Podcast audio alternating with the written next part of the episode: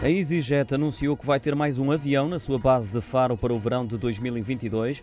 Passam assim a ser quatro, a somar aos cinco em Lisboa, quatro no Porto, num total de 13 aviões nas bases portuguesas. A companhia britânica de low cost tem atualmente viagens para 21 destinos na Europa e Reino Unido, desde Faro, e diz que emprega atualmente mais de 425 trabalhadores em Portugal, ao abrigo de contratos locais e negociados com sindicatos industriais portugueses. Revela ainda o orgulho por ser uma das companhias aéreas mais fortes em Portugal, com quase 7 milhões e 200 mil passageiros transportados de e para o país durante a pré-pandemia e mais de 20 milhões de passageiros de e para Faro desde 1999, quando a EasyJet iniciou as suas operações no Algarve, disse o diretor da empresa para Portugal, José Lopes. A EasyJet também anunciou quatro novos aviões às bases sazonais em Espanha, dois para Málaga e dois para Palma de Maiorca.